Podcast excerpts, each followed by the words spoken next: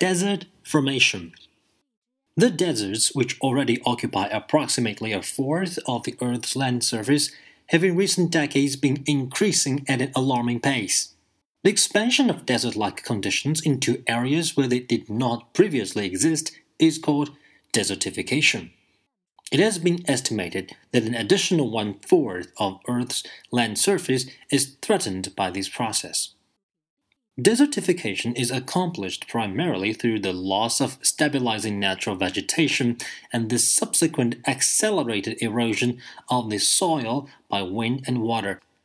In some cases, the loose soil is blown completely away, leaving a stony surface.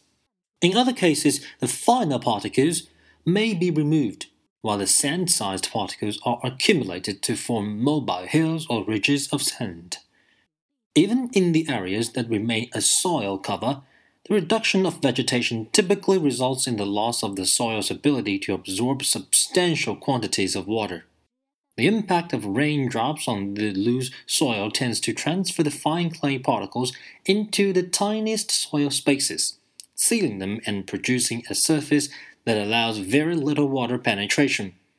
Water absorption is greatly reduced. Consequently, runoff is increased, resulting in accelerated erosion rates.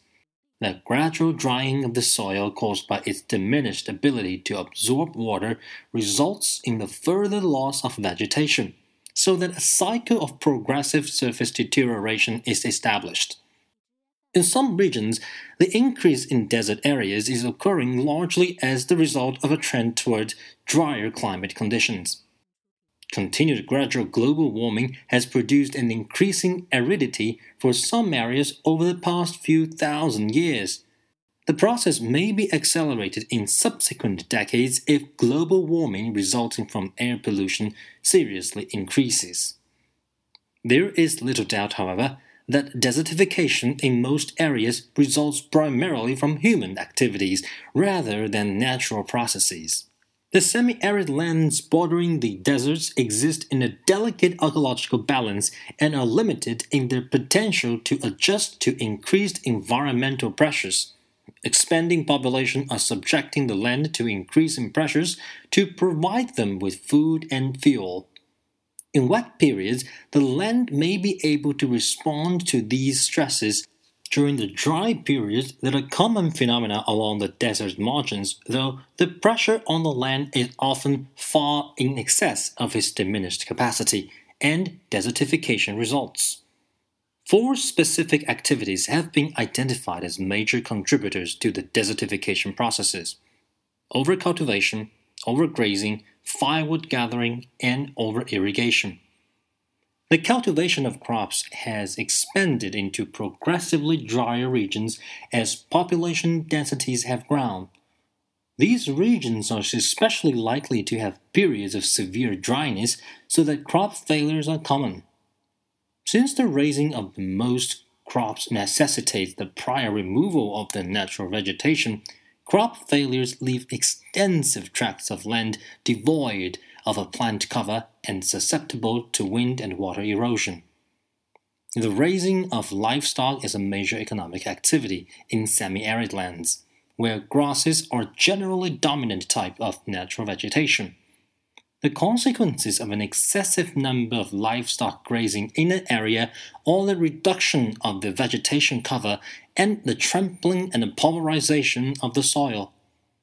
This is usually followed by the drying of the soil and an accelerated erosion. Firewood is the chief fuel used for cooking and heating in many countries.